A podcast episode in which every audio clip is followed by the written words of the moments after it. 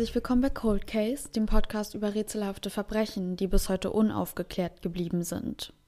Mein Name ist Noel und der heutige Fall heißt Fremdgesteuert. 17. September 2017 auf den Jungferninseln in den USA. Maggie Guzman tippt eine Nummer in ihr Telefon. Sie ruft eine Kollegin ihrer besten Freundin Hannah ab an. Sie bittet sie, am Sapphire Beach nach Hannah zu suchen, die seit drei Tagen vermisst wird. Hannah ist Lehrerin und so bilden die Mitarbeiter der Schule einen kleinen Suchtrupp. Zusammen laufen sie am Ufer des Strandes entlang, um Hinweise auf Hannahs Aufenthaltsort zu finden. Ungefähr eine Woche zuvor hatte Hurricane Irma die amerikanischen Jungferninseln erreicht. Über die sonst so idyllischen Inselgruppen in der Karibik rollte einer der stärksten Stürme der Geschichte. Er hinterlässt zerfallene Häuser, legt den Hafen und den Flughafen lahm und beeinträchtigt in vielen Gebieten die Versorgung mit Strom und Wasser. Besonders schwer trifft es die Hauptinseln St. John und St. Thomas. Die Insel, auf der auch Hannah wohnt. Der Sapphire Beach ist ein paradiesischer Ort.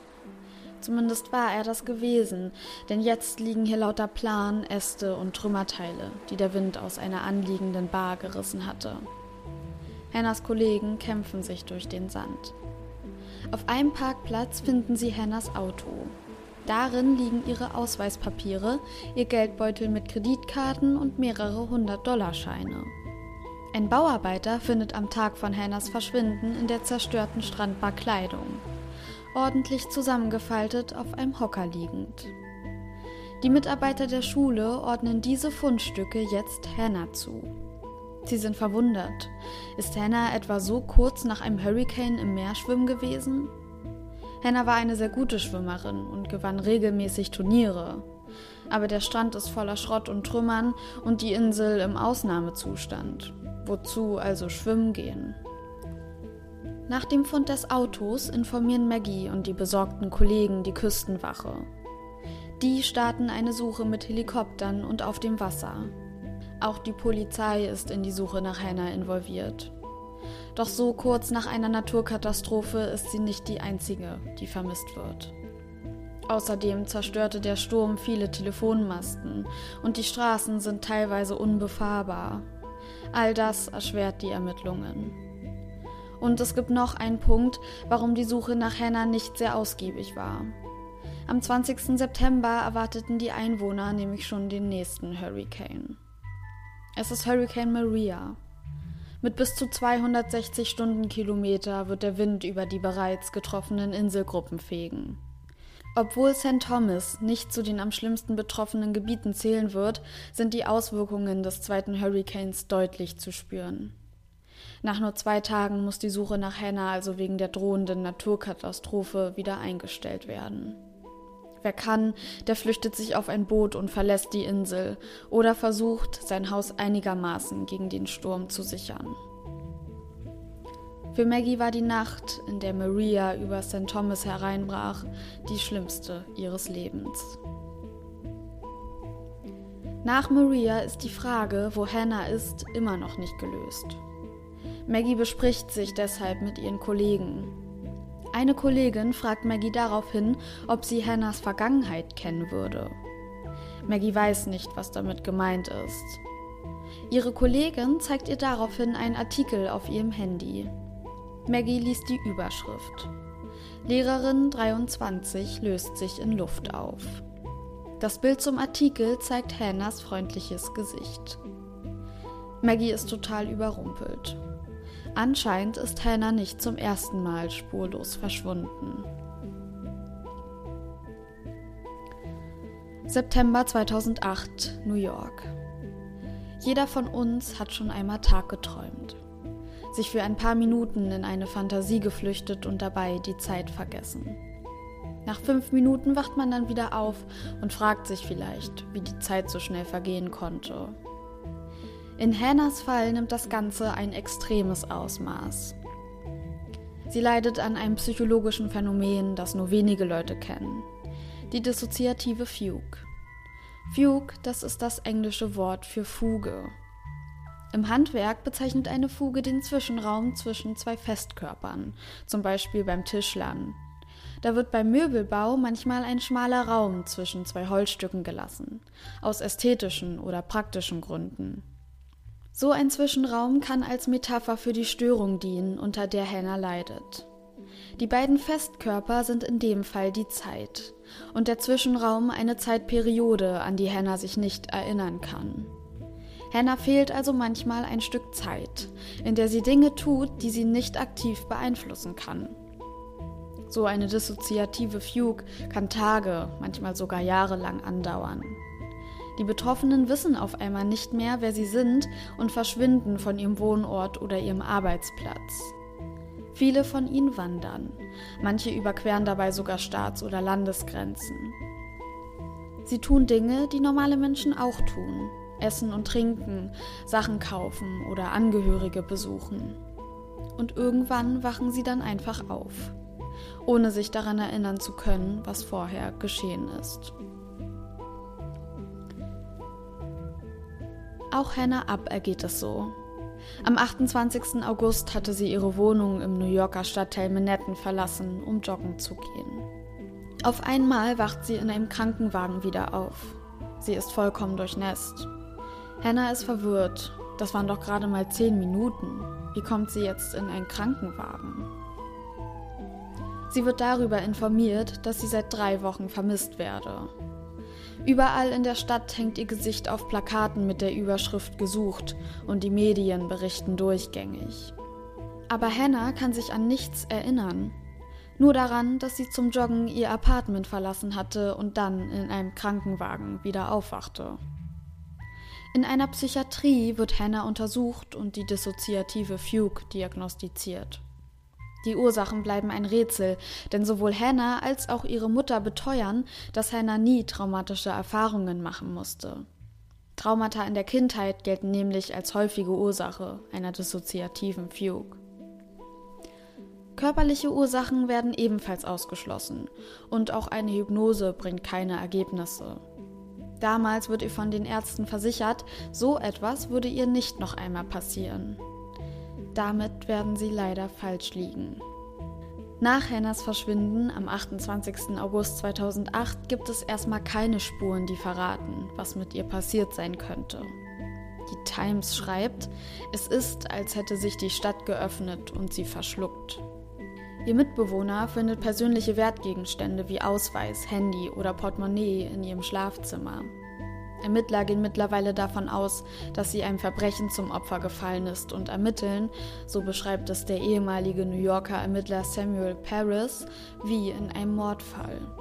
Die Polizei steht unter Druck, denn die Medien sind an dem Fall sehr interessiert und auch das Büro des Bürgermeisters ist in die Ermittlungen involviert. Trotzdem gibt es erstmal keine Hinweise zu ihrem Aufenthaltsort. Bis zum 6. September. An diesem Samstag betritt sie einen New Yorker Apple Store und wird dort von einem Freund vom College erkannt. Er ist sich sofort sicher, dass sie es ist. Nicht nur, weil sie zusammen studiert haben, sondern auch, weil er ihr Gesicht aus zahlreichen Artikeln und von den Plakaten kennt. Also spricht er sie an und fragt, ob sie Hannah ist, die verschwundene Lehrerin. Doch die verneint und loggt sich später kurz in ihren E-Mail-Account ein. Das Gespräch der beiden wird von einer Überwachungskamera im Geschäft aufgenommen. Hannahs Mutter Barbara darf es sich ansehen. Sie beteuert, es handele sich definitiv um Hannah. Das erkenne sie an der Art, wie sie gestikuliert. Doch gleichzeitig würde irgendetwas mit ihr nicht stimmen. In den nächsten Tagen wird sie auch in Starbucks-Geschäften gesehen und in Fitnessstudios, um dort zu duschen. Dort bestätigt sie sogar auf Nachfrage der Angestellten am Empfang, dass sie Hannah heißt. Gefasst wird sie jedoch nie. Die Polizei und ihre Angehörigen kommen immer zu spät, sodass Hannah schon wieder weg ist. Immerhin bleibt ihnen die Gewissheit, dass Hannah weiterhin am Leben ist. Am 14. September 2008 wird Hannah dann schließlich gefunden. Chris Covella ist ehemaliger Captain der Staten Island Ferry, einer Fähre, die zwischen Manhattan und Staten Island pendelt.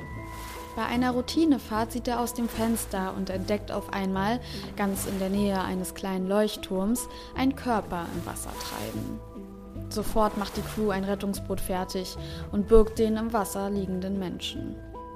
Zu dem Zeitpunkt weiß noch keiner, dass es sich um Hannah handelt.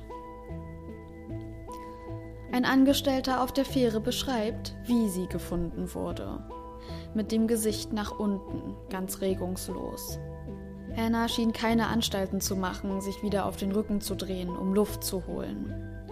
Der Deckarbeiter sagt, sie war so kurz vor dem Ertrinken, wie man nur hätte sein können. Als sie Hannah aus dem Wasser heben, schnappt sie sofort nach Luft und fängt an zu weinen. Hannah wird an Land gebracht und sofort medizinisch versorgt. Als sie im Krankenwagen liegt, wacht sie dann schließlich wieder auf. Ohne Erinnerung daran, dass sie nur kurz vor dem Ertrinken war. Hannah ist dehydriert, unterkühlt und hat einen Sonnenbrand. Trotzdem kann sie stabilisiert werden. Ihre Mutter erzählt, Hannah habe ihr gesagt, es gehe ihr gut, aber sie würde Angst haben, weil sie nicht wisse, was passiert war. Ihr Mitbewohner sagt sie im Krankenhaus, sie hoffe, sie werde bald entlassen, um das Klassenzimmer für das neue Schuljahr vorzubereiten. Aber das hatte schon längst begonnen. Anhand ihres körperlichen Zustandes vermutet man, Hannah habe lange Zeit im Wasser verbracht. Tagsüber schlief sie wohl draußen und dadurch sei dann der Sonnenbrand entstanden. Tatsächlich häufen sich aber die Fragen um Hannahs Verschwinden nach ihrem Fund. Die wenigsten Menschen kennen die dissoziative Fugue. Vielen fällt es deshalb auch schwer, Hannahs Geschichte zu verstehen. Wenn sie anscheinend nicht sie selbst war, warum hatte sie dann in einem Fitnessstudio bestätigt, dass sie Hannah heißt? Warum wusste sie ihre E-Mail-Adresse und ihr Passwort noch, um sich in ihren E-Mail-Account einzuloggen? Auch für die Polizisten sind das wichtige Fragen. Samuel Paris sagt, er glaube nicht daran, dass Hannah vergessen hatte, wer sie war. Auch Außenstehende haben kein Verständnis dafür, warum Hannah weiterhin unaufspürbar bleibt, obwohl sie doch so alltägliche Dinge tut. Für manche sieht es so aus, als würde Hannah absichtlich nicht gefunden werden wollen. Und die Sorge um die 23-jährige Spanischlehrerin schlägt in Wut um. Hannah bekommt jetzt Hassnachrichten über Social Media und per Post. Ein Reporter betitelt einen Artikel über Hannah folgendermaßen: We don't buy it. Das kaufen wir dir nicht ab. Dr. David Spiegel, ein Experte für die dissoziative Fugue, erklärt Hannahs Verhalten folgendermaßen. Sich in ihren E-Mail-Account einzuloggen und sich im Fitnessstudio anzumelden, seien Routinehandlungen für sie. Während der Fugue machte sie diese Dinge also ganz automatisch. Nicht, weil sie sich einloggte, um Hannahs E-Mails zu lesen, sondern weil der Anblick eines E-Mail-Programmes diesen Reiz in ihr auslöste und das Verhalten dann triggerte. Es funktioniere wie ein Muskelgedächtnis, das nicht in Verbindung mit der Identität des Betroffenen steht. Mit der Anmeldung im Fitnessstudio könnte es sich ähnlich verhalten haben. Hannahs Familie glaubt, dass Hannah sich während dem Verschwinden von weggeworfenen Lebensmitteln ernährt hat. Ein paar Tage vor ihrem Verschwinden hatte sie nämlich mit Freunden eine Tour gemacht und dabei Essen gerettet, das von Supermärkten aussortiert wurde. Das Schlimme ist, dass Hannah zuerst selbst nicht versteht, was ihr widerfahren ist. In einem Interview sagt sie, sie fühle sich schuldig und sei beschämt wegen der Vorwürfe, sie hätte das alles nur gespielt. Für sie ist es sehr frustrierend zu lesen, dass andere ihr die Krankheit absprechen. Diese Ereignisse sind einschneidend in ihrem Leben. Sie fragt sich, wer sie zu der verlorenen Zeit war und jetzt ist. Und ob ihr verlorenes Ich jetzt irgendwie zu ihr gehören würde. Sie ist sich aber sicher, dass sie nicht nur die vermisste Lehrerin sein will und dass sie ihr Leben nicht nach der Krankheit ausrichten möchte. Wer denkt, dass diese Vorfälle Hannah Abs Gemüt trüben würden, liegt falsch. Schon kurz nachdem sie gefunden wurde, ist sie wieder sie selbst. Extrovertiert, lustig, aufgeweckt. Sie gibt oft an, ein typischer INFP zu sein. Das ist eine der 16 Persönlichkeiten aus dem Myers-Briggs Persönlichkeitstest. Diese Menschen werden charakterisiert als einfallsreiche Kommunikationstalente, denen es einfach fällt, Verbindungen zu Menschen aufzubauen. Gleichzeitig sind sie Idealisten und streben danach, ihrem Leben einen Sinn zu geben. Freunde beschreiben Hannah als sehr intensiven Menschen. Sie ging nächtelang tanzen und war sportlich sehr aktiv. Immer der Mittelpunkt jeder Veranstaltung und immer fürsorglich. Ein Freigeist eben. Eine Freundin von ihr witzelte, Hannah würde im Hannahland leben. Dort würden Schmetterlinge und Vögel herumfliegen und alle sind glücklich und zufrieden. Trotzdem scheint sie anderen nicht viel von sich preiszugeben. Man kann sich zwei Stunden lang mit ihr unterhalten und am Ende geht man raus und merkt, sie hat mir nicht eine Sache über sich selbst erzählt, meinte eine Freundin. Hannah wuchs in Oregon als Kind gläubiger Eltern auf. Beide arbeiten als Pastoren. Als Hannah 15 ist, lassen sich ihre Eltern scheiden. Ihr Vater arbeitet weiter für die Kirche, reist jetzt aber viel umher. Hannah wird Anhängerin des Kreationismus und verbringt viel Zeit in kirchlichen Einrichtungen. Dann tritt sie ein Studium an einem Elite-College an. Dort führt sie Beziehungen mit Frauen, zum Ummut ihrer religiösen Gemeinde. Für Hannah eine sehr schwere Zeit, denn sie merkt, dass ihr Glaube auch eine schlechte Seite haben kann. Nach ihrem Abschluss wird sie Lehrerin. Sie behält das gute Verhältnis zu ihren Eltern bei. Obwohl ihr Vater viel auf Reisen ist, sehen sie sich mindestens einmal im Jahr und Hannah hat immer nur Gutes über ihn zu berichten. Nach dem Vorfall in New York wird Hannah Mitglied einer religiösen Institution, dem Pendle Hill, der auch ihrer Mutter angehört. Das Pendle Hill liegt in der Nähe von Philadelphia und gilt als Erholungszentrum. Drei Jahre später zieht Hannah weiter nach Maryland. Dort arbeitet sie das erste Mal an einer Montessori-Schule. Die Kinder, die sie betreut, kommen oft aus prekären Lebenssituationen. Und dann, wieder im September vor dem Beginn eines Schuljahres, verschwindet sie erneut. Polizisten finden ihr Handy, ihre Geldbörse und ihre Tasche an einem Fußweg. Einige Zeugen haben Hannah noch gesehen, aber gesprochen hat sie mit niemandem. Sie schreibt ihrer Mutter auch SMS. Diesmal dauert Hannahs Gedächtnislücke nur zwei Tage an. Sie wacht an einem Bach wieder auf, anderthalb Meilen von ihrer Schule entfernt.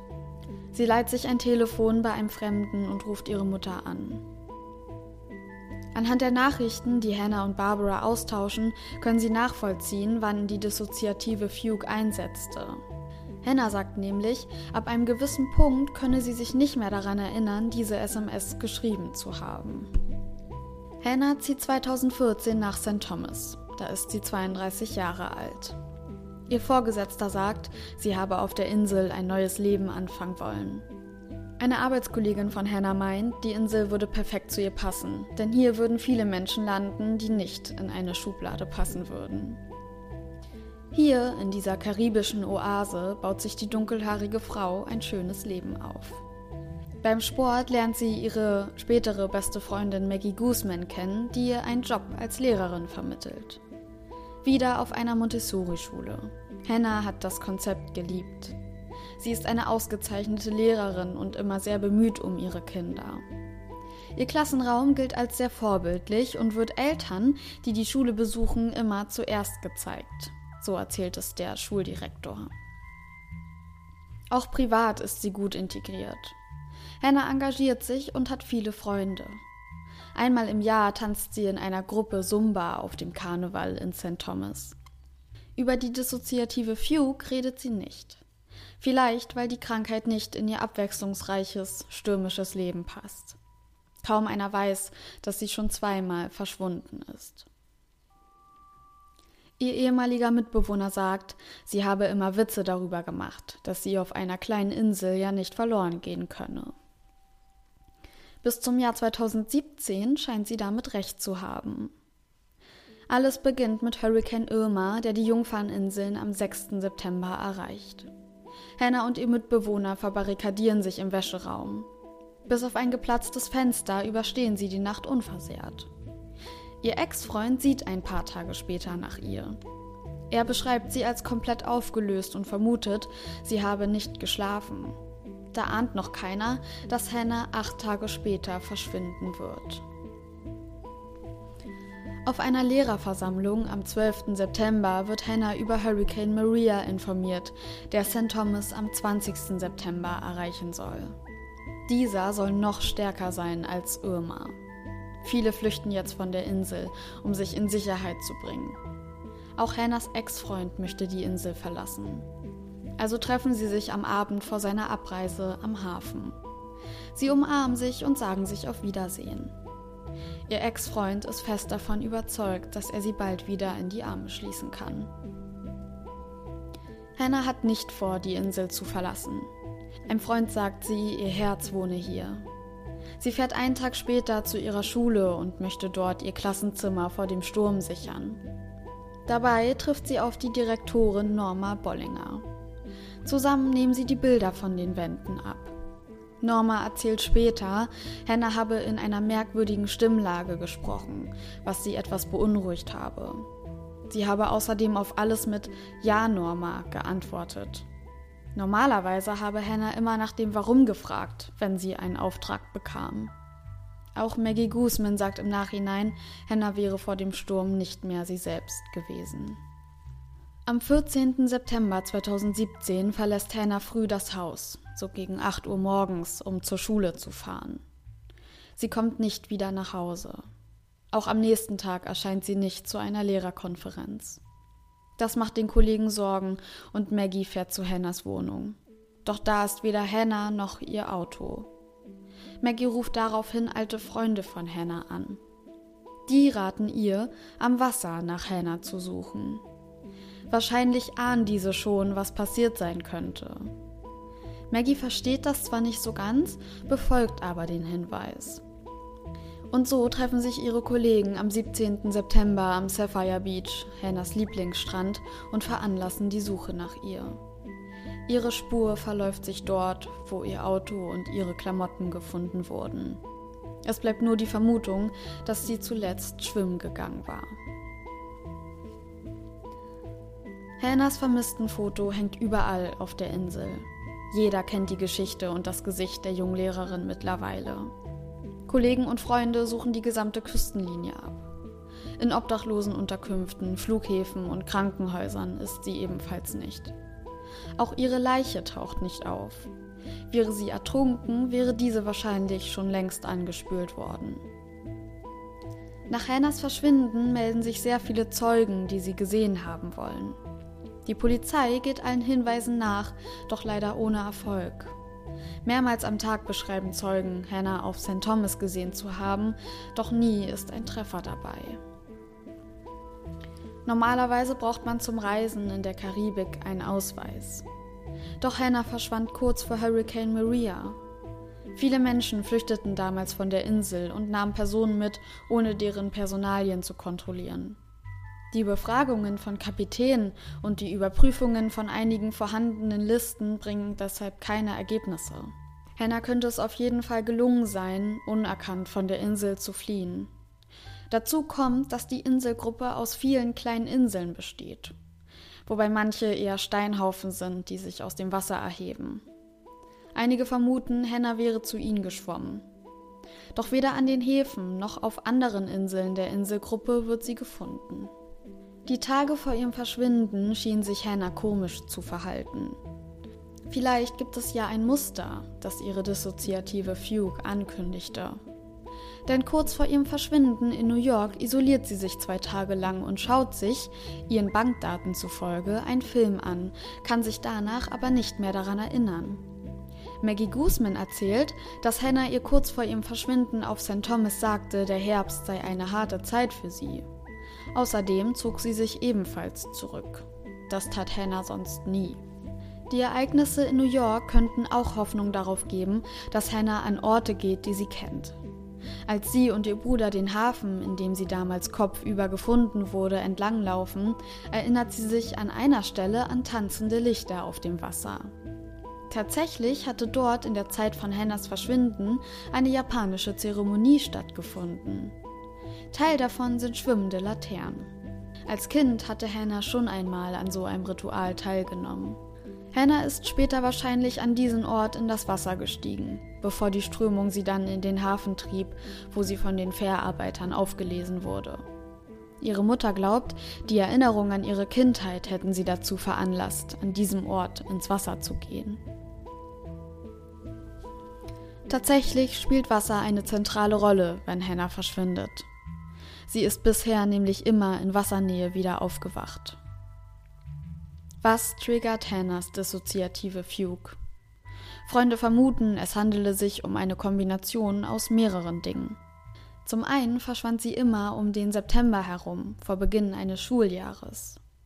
Der Stress und der Druck, der mit der Vorbereitung einhergehen, könnte vielleicht ein Auslöser gewesen sein. David Spiegel sagt, dieser Stress könne für Hannah überwältigend gewesen sein. 2017 kamen dann noch die Hurricanes dazu. Hannah habe die Insel, die sie so sehr liebte, nach dem Sturm nicht mehr wiedererkannt. Er hält es für wahrscheinlich, dass die dissoziative Fugue deshalb ausgelöst wurde, weil Hannah der Situation entfliehen wollte. Ihr Gehirn legte dann sozusagen einen Notschalter um und die Hannah-Identität ab. David Spiegel hält es für wahrscheinlich, dass Hannah auf St. Thomas in einer dissoziativen Fugue steckt und deshalb nicht gefunden wird. Die Dauer einer Fugue variiert ja extrem, von einigen Tagen bis hin zu Jahren. Man kann also nur abwarten, bis Hannah eines Tages aufwacht. Hannahs Mutter Barbara fährt regelmäßig mit Hannahs Auto die Orte an, an denen sich Hannah am liebsten aufhielt. Sie schreibt ihr immer noch weiter E-Mails, in der Hoffnung, Hannah würde sich, wie sie es schon einmal getan hatte, in ihren Account einloggen. Barbara ist fest davon überzeugt, dass ihre Tochter am Leben ist, weil sie so stark und so schlau ist, sagt sie. Wenn sie Auto fährt, erwarte sie oft, dass Hannah einfach um die Ecke kommt. Auch Hannahs Angehörigen rechnen damit, dass Hannah sich irgendwann wieder daran erinnert, wer sie ist und einfach auftaucht. Die Polizei ermittelt so lange weiter, bis sie endlich herausgefunden haben, was mit Hannah passiert ist. Ja, und damit herzlich willkommen zur neuen Folge. Ich hatte ja eine kleine Instagram-Umfrage gestartet und viele von euch haben sich Vermisstenfälle gewünscht und here we are. Äh, ich hatte den Fall tatsächlich schon vorbereitet und habe mich deshalb ein bisschen gefreut, dass ihr euch für Vermisstenfälle interessiert, weil ja, der Fall eben schon sowieso fest eingeplant war. Ich finde es ein super spannender Fall, der auch irgendwie so ein bisschen Mystery-mäßig angehaucht ist durch diese ähm, psychische Störung, die sie eben hat. Mir fällt irgendwie kein besseres Wort dafür ein. Vielleicht kennt ja jemand einen Begriff, der ein bisschen weniger nach Krankheit klingt. Ja, und ich finde es immer ganz ähm, komisch, wenn Menschen einfach spurlos verschwinden. Das löst in mir immer so ein Gefühl aus, so ich kann das halt gar nicht glauben, weil gerade in dieser digitalen Welt, in der wir leben, und der Fall ist ja von 2017, also wirklich nicht lang her, gerade da hinterlässt man ja überall Spuren. Und dann finde ich das so unbegreiflich, dass Leute sich einfach so in Luft auflösen. So, ich finde, das ist auch total gut beschrieben von der Times, war das, glaube ich, dass die Stadt damals New York sie halt einfach verschluckt hatte für eine Zeit lang. Und ich habe beim Vorlesen auch so dran gedacht, so wie es mir dabei gehen würde, wenn ich an Hannahs Stelle wäre und einfach irgendwo aufwachen würde ähm, und mir denken, also nicht mehr wüsste, was passiert ist vorher. Und das wäre für mich so ein beängstigender Gedanke. Also es ist für mich einfach so ein beängstigender Gedanke und das ist irgendwie, finde ich, so eine Grundangst, die man als Mensch vielleicht hat, dass man nicht mehr Herr über seinen Körper ist, so ein bisschen. Weil im Endeffekt ist das ja genau das, was passiert. Irgendwas in dir schaltet sich um und ja, du machst Dinge, die du sonst nicht getan hättest. Und ja, das finde ich irgendwie, wie gesagt, einfach beängstigend und ich kann mir gar nicht vorstellen, wie es halt Hannah damit geht, der das halt schon zweimal passiert ist. Und ich finde es deshalb umso bewundernswerter, dass sie so fröhlich geblieben ist und ja, dass sie der Krankheit auch keine Chance geben wollte, ihr Leben zu beherrschen, sozusagen. Ja. Es gibt auch sehr viele, die halt gefordert haben oder sich gefragt haben, warum man ihr nicht so eine Art Fußfessel anlegt oder ähm, ihr irgendwie ein GPS-Gerät mitgibt oder so, dass wenn sie in so einen Zustand gerät, so spätestens nach dem zweiten Mal, ähm, dass man sie damit halt sozusagen verfolgen kann. Ich finde, Hannahs Mutter hat dazu was sehr Kluges gesagt, denn ähm, sie hat gesagt, das ist halt das Leben meiner Tochter, es ist halt Hannahs Leben. Und die kann ihr Leben so leben, wie sie möchte und das ist ihre Freiheit. Und wenn sie das nicht möchte, dann kann sie dagegen auch nichts tun. Und ich, ich finde das eine sehr kluge Sicht.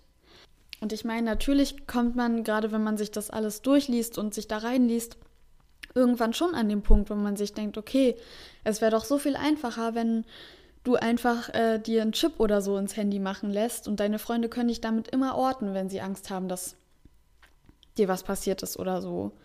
Aber ich finde, es ist halt irgendwie auch wichtig, dass man lernt, dass andere Leute ihre Entscheidungen halt eben für sich treffen. Und ich finde das gerade als Mutter sehr bewundernswert, weil, also klar, jeder Mensch ist unterschiedlich und jede Mutter ist unterschiedlich, aber man hat ja eine besondere Bindung zu seinem Kind. Und Hannahs Mutter und sie waren, soweit ich das rausgelesen habe, sehr eng. Da ist es, glaube ich, doppelt schwerer, wenn du weißt, dein Kind leidet ähm, an einer psychischen Störung und die verursacht, dass dein Kind einfach wegläuft und du findest sie nicht wieder, weil sie eben auch nicht gefunden werden will, weil sie eben nicht weiß, dass sie Hannah ist, die gerade vermisst wird. Ja, und da dann noch zu sagen, hey, ich lasse meiner Tochter die Freiheiten, die sie braucht und möchte, das finde ich einfach sehr stark.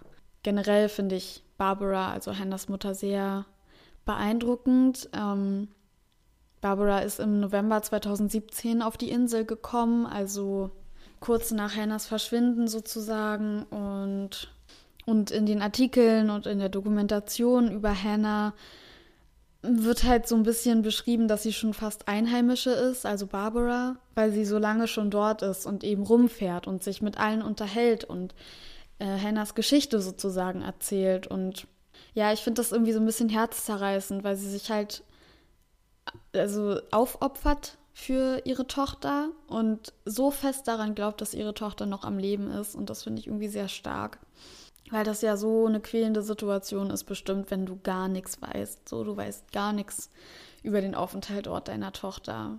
Sie liest in einer Dokumentation auch die E-Mails vor, die sie Hannah schickt, weil sie ja immer hofft, dass Hannah sich irgendwann einloggt und die dann liest und sozusagen sich dann durch die E-Mails daran erinnert, wer sie ist. Und das ist halt auch so herzzerreißend und so berührend. Ähm, ist irgendwie sehr traurig. Und ich finde, gerade dann ist das halt noch schlimmer, wenn Leute ihr absprechen, dass sie eben eine dissoziative Fugue hat. Der ähm, Professor in einer Klinik, die Hannah untersucht hat, hat das Ganze halt so beschrieben. Er meinte halt so, die Bevölkerung macht es wütend, ähm, dass es sowas gibt weil das einfach überhaupt nicht mit unserem Realitätsbewusstsein übereinstimmt. Und das ist halt so unwirklich, dass wir das so unverständlich finden, dass es in uns einfach nur noch Wut auslöst. Und das kann ich halt verstehen. Also, ich meine, man sieht es ja jetzt, finde ich, auch ein bisschen an der Corona-Pandemie. Wenn Leute nicht in ihre Realität integrieren können, dass nun mal potenziell tödliche Viren entstehen können in der Welt, ähm, und wenn dieses Virus dann wirklich auftritt, dann ja, sind sie wütend und versuchen sich dagegen zu wehren oder fangen an, das irgendwie abzusprechen und abzustreiten. Also ich weiß, der Vergleich ist jetzt weit hergeholt, aber es hat mich irgendwie daran erinnert. Also dieser, dieser Reflex sozusagen, nee, äh, es gibt sie ja gar nicht und äh, bleib mir bloß weg damit so. Ja, wie ich schon gesagt habe, das hatte halt wirklich was total Mystisches, so dass Menschen einfach ihr, ihre Persönlichkeit ausschalten können. Also so hat es ähm, eine Journalistin beschrieben, die einen ganz tollen Artikel über Hannah geschrieben hat. Das ist Rachel Aviv. Ähm, ich gehe auch später nochmal auf meine Quellen ein. Ja, die hat gesagt, das ist so, als würde sich die Persönlichkeit ausschalten. Und das ist halt so unwirklich, weil wir können natürlich nicht wissen, wie es ist, ohne Persönlichkeit zu leben. Ich meine, wir werden geboren und wir entwickeln eine Persönlichkeit. Und es sind halt hochkomplexe Dinge, die da im Gehirn passieren und die lassen sich eben nicht einfach mal schnell erklären. Also die kann man vielleicht runterbrechen, aber manchmal macht es das irgendwie nur noch mysteriöser. Es gibt sehr ähm, viele andere spannende Fälle von dissoziativer Fugue, die aufgezeichnet wurden. Also zum Beispiel gab es einen Mann in Minnesota, der hat darunter gelitten, ist dann verschwunden, einen Monat lang und ist dann wieder aufgewacht und hat dann festgestellt, dass er in der Navy eingeschrieben ist. Also er hat sich einfach in der Zeit selber in die Navy eingeschrieben. Und ähm, es gibt sogar Fälle von Menschen, die andere Jobs annehmen. Es gab zum Beispiel mal einen Professor, der haben alle gedacht, er ist ertrunken und man hat ihn dann gefunden als Tellerwäscher. Und ja, macht es irgendwie sehr gruselig. Und da komme ich irgendwie zum Punkt, den ich so spannend finde, weil diese Menschen scheinen ja ihre Identität zu verlieren in dem Sinne. Also normalerweise, wenn wir Sachen vergessen, dann vergessen wir das ja Stück für Stück. Also äh, wir vergessen halt das, was unser Gehirn für unwichtig hält. Aber in dem Fall gehen Forscher sozusagen da, davon aus, dass die Nervenzellen aus dem Langzeitgedächtnis sozusagen blockiert sind und dass deshalb einfach riesige Blöcke fehlen von unserer Erinnerung. Und ich finde es halt spannend, weil die Leute essen, die trinken, die heben Geld ab, die fahren Bus oder Auto und reisen irgendwo ein oder reisen aus. Die haben Kontakt mit anderen Menschen, die, denen halt gar nicht auffällt, dass sie sich irgendwie komisch verhalten, in den meisten Fällen zumindest. Mm, das heißt, es sind Menschen ohne Persönlichkeit sozusagen, die aber noch in der Struktur unserer Welt zurechtfinden. Und das finde ich halt total spannend dass das anscheinend voneinander losgekoppelt ist, dass man sich nicht darüber im Klaren sein muss, wer man ist, um irgendwie ähm, sich zurechtzufinden, sozusagen. Irgendwie macht es ja auch Sinn, aber es ist halt, wie gesagt, einfach so unvorstellbar. Und das ist ja auch dann der Punkt, an dem diese Muscle Memory Theorie greift. Ähm, es gab mal eine Zeit lang so ein ganz virales Video äh, auf Facebook von so einer älteren Frau im Rollstuhl und ich weiß nicht, ob sie dement war oder Alzheimer hatte. Auf jeden Fall war sie halt früher Ballerina und man hat ihr die Musik von einem Ballettstück vorgespielt, zu dem sie früher getanzt hat und und dann hat sie halt angefangen, ihre Arme ganz automatisch zur Musik zu bewegen. Und ähm, neben ihr war sozusagen ihr jüngeres Ich eingeblendet, das zu der Musik getanzt hat. Und man hat halt gesehen, dass ihre Arme die Choreografie nachahmen. Und ich glaube, vielleicht kann man sich das so ähnlich vorstellen, dass so bestimmte Reize einfach so ein Bewegungsmuster triggern sozusagen. Wie gesagt, das ist einfach alles sehr spannend irgendwie und ich finde so eine psychologischen Themen generell sehr spannend, gerade wenn, wenn es so was Unwirkliches ist, wo man sich eigentlich denkt, so, hä, kann ja gar nicht sein. Der bekannteste Fall, zumindest aus Amerika, war der von Ansel Bourne. Ich weiß nicht, ob das jetzt richtig ausgesprochen ist. Und zwar ist er im 19. Jahrhundert aus Rhode Island verschwunden und ist dann bis nach Pennsylvania gereist und hat dann ein Geschäft aufgemacht. Und da hat er zum Beispiel Süß Süßigkeiten verkauft und hat sich dann Albert Brown genannt. Und ähm, der hat sich total integriert, also hatte eine Nachbarschaft, die kannten ihn und ja, zwei Monate später ist er sozusagen aufgewacht und äh, hat sich gefragt, wo er ist und was er überhaupt hier macht. Ja, wo wir gerade schon bei Ansel Bourne sind, ähm, Überleitung. Vielleicht kennen Leute von euch äh, die Bourne-Identität, also den Film. Ich habe den nie geguckt. Äh, ich kenne mich damit überhaupt nicht aus mit dem Film oder ich glaube, das ist sogar eine Trilogie oder so. Es geht halt in der Filmreihe um einen Geheimagenten, der sein Gedächtnis verliert, aber seine motorischen Fähigkeiten, die er sich beigebracht hat, beibehalten kann. Also so wie in bei einer dissoziativen Fugue eigentlich. Und ja, dieser Film ist von dieser ähm, von diesem Phänomen inspiriert und von Ansel Bourne und seiner Geschichte. Ähm, deswegen wird die dissoziative Fugue umgangssprachlich auch manchmal auch das Bourne-Syndrom genannt. Ich habe noch einen anderen Fall gefunden, und zwar von einem 28-jährigen Student aus Afrika. Der ist gerade dabei, in seinem Studentenzimmer für eine Prüfung zu lernen. Und auf einmal, ja, wird ihm so ein bisschen schummrig. Also er beschreibt das so, dass er sich unwohl gefühlt hat und dass sich der Raum angefangen hat zu drehen und dass er auch anfängt zu halluzinieren. Und er verlässt halt den Raum und wacht zwei Tage später in einer anderen Stadt auf, bei einem Verwandten von ihm. Und ähm, im Nachhinein konnte man halt rekonstruieren, dass er Geld abgehoben haben muss, mit dem Bus gefahren sein muss und insgesamt acht Stunden gereist sein muss, um da zu seinem Verwandten zu kommen. Und dem ist übrigens nichts aufgefallen. Also da wirkte alles normal, auf ihn zumindest. Ja. Und der Student hat eben gesagt, er hatte halt vor dem der dissoziativen Fugue sehr viel Stress, also einmal finanzielle Probleme, dann stand er halt kurz vor seiner Abschlussprüfung und gleichzeitig hatte er auch noch depressive Symptome, also so suizidale Ideen zum Beispiel. Ja, aber wie im Fall von Hannah hatte er eben gar keine Traumata oder ähnliche Erlebnisse, so die traumatisch hätten sein können in seinem bisherigen Leben. Und man hat ihn dann auch körperlich untersucht und genetisch und auch seine Familie war komplett unauffällig. Ja, und seine Erinnerungen an die zwei Tage sind auch nie wieder zurückgekehrt.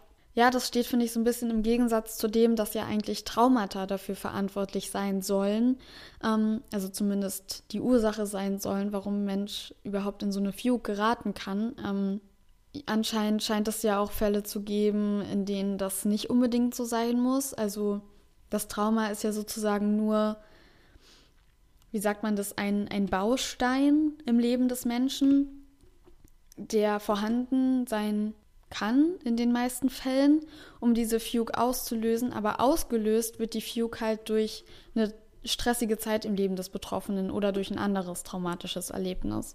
Viele Menschen, die unter einer dissoziativen Fugue leiden, wurden eben in der Kindheit misshandelt oder haben zum Beispiel im Krieg gekämpft. Das fand ich auch noch sehr spannend. Ähm, und zwar hat, es gibt einen amerikanischen Professor, der heißt Richard Löwenstein der mit sehr vielen Patienten gearbeitet hat, die an einer dissoziativen Fugue leiden. Und der hat zum Beispiel in einem Buch, in einem, ich glaube, das war, er hat ein Kapitel in einem Buch verfasst über die dissoziative Fugue. Da hat er beschrieben, dass ähm, die Patienten in diesem Stadium halt auch Fragen ausweichen und sobald man versucht, sie an einem Ort festzuhalten, wehren sie sich halt und versuchen immer wieder zu entkommen. Und man kann sich vielleicht vorstellen, um mal wieder auf Hannahs Fall zurückzukommen, wie sehr das so eine Ermittlung erschwert, weil einmal weiß die Person nicht, dass andere sie vermissen und dass sie gesucht wird und sie will nicht an einem Ort bleiben. Und das macht es irgendwie, glaube ich, schwer, jemanden zu finden, weil im Endeffekt ähm, ist es ja nicht so, dass derjenige nicht gefunden werden will, sondern er weiß gar nicht, dass andere Leute ihn finden wollen. Und deshalb verhält er sich eben auch so. Das war jetzt ein bisschen kompliziert, aber ich glaube, ihr habt verstanden, was ich meine. Ich wollte noch auf den Punkt eingehen, dass Hannah eben so viele Hassnachrichten und so bekommen hat. Ja, wie ich schon angesprochen habe, gibt es halt eben sehr viele Leute, die Hannah dafür verurteilt haben, dass sie sich sozusagen kein Chip oder so implantieren lassen hat, mit dem sie geortet werden kann. Ähm, und das Ding ist, äh, dass sie und ein Mitbewohner aus New York sozusagen eine SMS-Überprüfung hatten. Es wurde mal ein Artikel über Hannah verfasst nach ihrem Verschwinden in New York, ähm, wo über ihr Essverhalten gesprochen wurde. Und die haben sich dann sozusagen Zitate aus dem Artikel hin und her geschickt. Und dann ähm, wusste ihr Mitbewohner halt, dass sie noch sie selbst ist, weil sie eben mit einem Zitat aus dem Artikel geantwortet hat. Es gibt ja sehr viele ähm, Punkte oder Ansatzpunkte dafür, weil sich die Leute natürlich fragen, okay, was ist denn jetzt genau die Ursache für Hannahs Fugue? Weil es ja schon Auffälligkeiten gibt, immer vor einem Schuljahr oder ja, immer in Wassernähe passiert irgendwas. Ich lese immer so bei solchen Fällen, wenn die öffentlich behandelt werden, immer gerne die Kommentare, zum Beispiel unter YouTube-Videos. Da wurde irgendwie oft vermutet, dass Hannah irgendwie eine Abtreibung hatte oder schwanger ist, wofür wir natürlich gar keine Ansatzpunkte haben. Und mich nervt das irgendwie manchmal so ein bisschen, weil das kommt irgendwie, habe ich das Gefühl, fast immer, wenn Frauen verschwinden, irgendwas mit Schwangerschaft oder so, als ob das so die leichteste Erklärung wäre. Ähm, also klar, nur Frauen können schwanger werden, aber ich finde es immer so ein bisschen komisch, wenn Leute da immer so, also eine Frau verschwindet und Leute sind so, ja, die hatte bestimmt eine Abtreibung und äh, ist deshalb irgendwie abgehauen oder so. Ich weiß auch nicht ist auch egal, ich will mich damit jetzt auch nicht so lange aufhalten. Äh, ich kann mir das sehr gut vorstellen, dass es wirklich so ist, wie der ähm, Professor, der David Spiegel, gesagt hat, dass sie eben, man weiß ja nicht, ich meine, ob sie jetzt traumatisches Erlebnis hatte oder nicht, ist jetzt, glaube ich, auch erstmal egal. Bewiesen ist so oder so, ähm, dass das eben oft passiert, aber nicht immer sein muss. Und es ähm, ist jetzt, glaube ich, auch nicht so wichtig, ob man darüber diskutiert oder nicht, weil sie ist halt nun mal verschwunden aufgrund dieser Krankheit sehr wahrscheinlich. Und äh, was wollte ich jetzt sagen? Ähm, ja, ich halte es auf jeden Fall für sehr wahrscheinlich, was was David Spiegel gesagt hat, dass eben der Stress um das Schuljahr diese Sachen triggert bei ihr. Ja, ich meine, vielleicht war es Zufall, dass sie immer im Wasser gefunden wurde. Keine Ahnung, ich fand es halt nur so krass, dass sie halt wirklich fast ertrunken wäre. Also tat mir sehr, sehr leid für sie und das ist irgendwie so eine andere Sache, weil ähm, einen gewissen Überlebenstrieb müssen die Menschen ja in so einer Fiuk haben, sonst würden sie ja auch nicht essen oder trinken. Aber klar weiß man nicht, was ihr davor passiert ist. Ich meine, vielleicht ist sie auch gestürzt und ins Wasser gefallen, aber man geht ja eigentlich davon aus, dass sie freiwillig im Wasser geschwommen ist. Ja, irgendwas muss ja passiert sein. Vielleicht ist sie auch ohnmächtig geworden oder so. Keine Ahnung. Zu meinen Quellen noch. Also wie gesagt, es gibt eine Dokumentation. Mm, das ist sehr spannend, weil die ähm, Produzentin oder die Journalistin, die die Dokumentation halt begleitet, ähm, spricht halt mit sehr vielen Freunden und es werden auch immer viele Fotos gezeigt und das finde ich immer sehr gut, weil gerade in Hannahs Fall sagen diese Fotos ja extrem viel über sie aus, eben weil sie so ein Mensch war, der sehr extrovertiert war und so ähm, nach außen getragen hat, was er fühlt. So sieht es zumindest für mich aus. Also wenn man fertig ist mit der Dokumentation, dann hat man also dann glaubt man zu wissen, dass man ein sehr gutes Gefühl hat, wie Hannah war. Und das finde ich irgendwie sehr schön. Und ich finde es auch sehr schön, dass ähm, sie an die Originalorte fahren, wo alles passiert ist auf der ganzen Insel. Das finde ich auch immer total spannend, weil das ist echt ein Paradies. Also es ist halt ein Ort, wo eigentlich Leute Urlaub machen oder wo ähm, Leute zum Sommer hinfahren, um da halt zu arbeiten während der Saison und dann wieder zurückfahren. Aber ansonsten fand ich die Doku jetzt okay. Also sie ist halt, glaube ich, ziemlich schwer in Deutschland zu sehen. Ich hab, kann mich nur daran erinnern, dass ich super lange gebraucht habe, bis ich die mal gefunden habe. Und ich habe sie dann im Endeffekt über den Apple Store geguckt. Und wenn ihr euch über den Fall noch mehr informieren wollt, dann würde ich euch empfehlen, den Artikel von Rachel Aviv zu lesen, weil der wirklich sehr gut ist. Und im Endeffekt ähm, interviewt sie da auch sehr viele Freunde, gibt sehr viele Informationen über die dissoziative Fugue, sehr ausführlich auch. Das war in der Dokumentation nicht so, da ging es wirklich um Hannah als Person. Und ja, der Artikel ist einfach sehr, sehr gut. Also, falls ihr euch da noch weiter informieren möchtet, ich lege ihn euch ans Herz und der ist natürlich auch, ähm, ich schreibe ihn einfach in die Show Notes und es ist natürlich auch alles immer in den Quellen, falls euch irgendwas noch weiter interessiert. Ich weiß nicht, ich habe immer so das Gefühl, Hannah wäre eine total tolle Person irgendwie, mit der man so gerne befreundet wäre. also so von, von dieser Erzählung her und irgendwie passt es so zu ihr, diese Persönlichkeitsbeschreibung. Also sie hat sich ja wirklich selber so beschrieben. Also sie hat immer wieder erwähnt, dass sie eben so ein ENFP ist, glaube ich. Ähm, ja, das fand ich irgendwie sehr spannend. Ja, ich weiß, es war jetzt kein klassischer True Crime, weil wir wissen eben nicht, was ihr passiert ist. Mm, wir haben jetzt auch nicht so Ansatzpunkte dafür, dass sie einem Verbrechen zum Opfer gefallen ist. Ich meine, sie war halt in einem angreifbaren Zustand und man hätte diesen Zustand halt leider nur mal ausnutzen können. Da gehe ich halt mit, aber ja, also wie soll ich sagen, ich finde es halt schon auffällig, dass man bis jetzt kein Lebenszeichen von ihr hat, äh, weil an den anderen Zeitspannen, in denen sie verschwunden ist, da hat sie ja, ja, es gab schon Lebenszeichen von ihr, sage ich mal. Also man hat sie zum Beispiel gesehen oder sowas halt. Und ich finde es auch schon sehr auffällig, dass man eben nichts von ihr gefunden hat. Ich kann mir halt schon vorstellen, dass sie ertrunken ist. Ich meine, ja, sie war eine gute Schwimmerin, aber das in New York zeigt halt nun mal leider, dass sie das nicht davor gerettet hätte. Also gerade Hannahs Mutter ist ja so davon überzeugt, dass sie am Leben ist und ihre ganzen Freunde und ja, das lässt in einem irgendwie so eine Hoffnung aufkommen, dass sie wirklich noch lebt und Wer weiß, vielleicht ist sie ja wirklich während diesem Sturm. Ich meine, das war halt so ein beschissener Zeitpunkt, dumm gesagt, um zu verschwinden, weil zwei Hurricanes ähm, macht es einfach extrem schwer, jemanden da zu finden. Vielleicht ist sie da einfach wirklich irgendwie entkommen und mit irgendeinem Boot irgendwo hingefahren und lebt da jetzt halt. Ich würde der Familie auf jeden Fall sehr wünschen, dass Hannah irgendwann wieder zurückkommt. Ich glaube, das wäre für alle eine große Erleichterung oder dass zumindest irgendwann geklärt werden kann, was mit ihr passiert ist. Es gibt auch so eine ganz berührende Geschichte von der Insel. Da ähm, bekommt die Polizei einen Hinweis, dass Hannah gesehen wurde und dann fahren sie zu so einer Obdachlosenunterkunft, beziehungsweise waren das, glaube ich, Drogenabhängige, die da in so einem Camp gelebt haben. Und äh, der Polizist hält halt dann das Mädchen fest, das für Hannah gehalten wird und ruft die Mutter an und Barbara fährt dahin. Ja, und das ist halt nicht Hannah.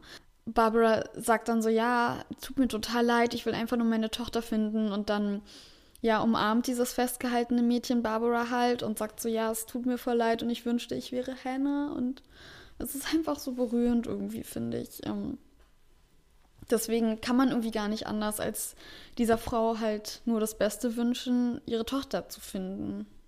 Ja, mich würde interessieren, was ihr denkt. Also habt ihr eine Theorie dazu, was passiert sein könnte? Oder schließt ihr euch der Theorie an, dass sie aufgrund einer Fugue eben einfach nicht mehr auffindbar ist?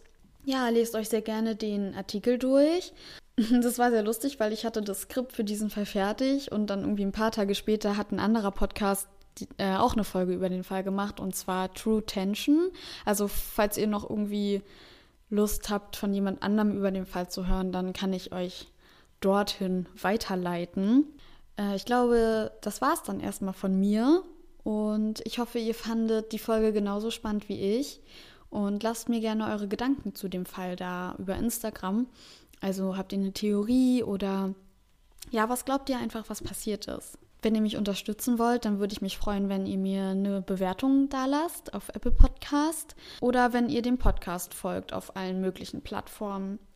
Ja, und ansonsten freue ich mich immer, wenn wir interagieren können sozusagen. Also, also mein Instagram-Account ist in den Show Notes und ja, lasst mir gerne Gedanken, Nachrichten, alles Mögliche da. Auch gerne Fallvorschläge oder Kritik. Ähm, ja, das ist irgendwie motivierend, wenn man weiß, dass man mit seiner Arbeit Leute erreicht. Also mit seinem Hobby, ist ja nicht meine Arbeit hier.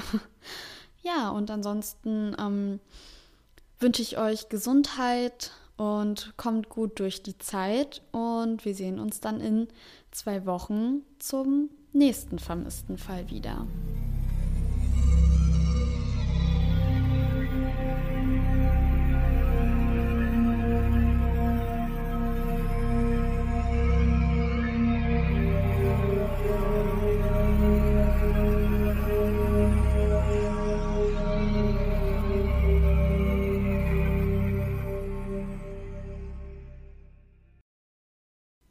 Nach Hennas Versch nach. Die Polizei steht unter Druck, denn die Medien sind an dem Fall sehr interessiert und auch das Büro des Bürgermeisters ist in die Entwicklungen informiert. Die Polizei steht unter Druck, denn die Medien sind in dem Fall sehr interessiert und auch das Büro des Bürgermeisters ist in die Ent Entwicklungen, es sind Ermittlungen Eine Arbeitskollegin von Hannah meint, die Insel würde perfekt zu ihr passen, denn hier würden viele Menschen leben, die sich nicht einfach in eine Schublade stecken lassen können, wollen, müssen. Und so treffen sich ihre Kollegen am 17. September am Sapphire Beach, Hannahs Lieblingsstrand, und, verlass und verlassen die Suche nach ihr. Dann haben sich halt ihre Arme ganz automatisch angefangen, an, angefangen, ihre Arme haben ganz automatisch ähm, aus Amerika zumindest, war der von Ansel Bourne. Bourne? Weiß ich nicht genau. ähm, weil bei ihren anderen Verschwindungen, was ist das für ein Wort?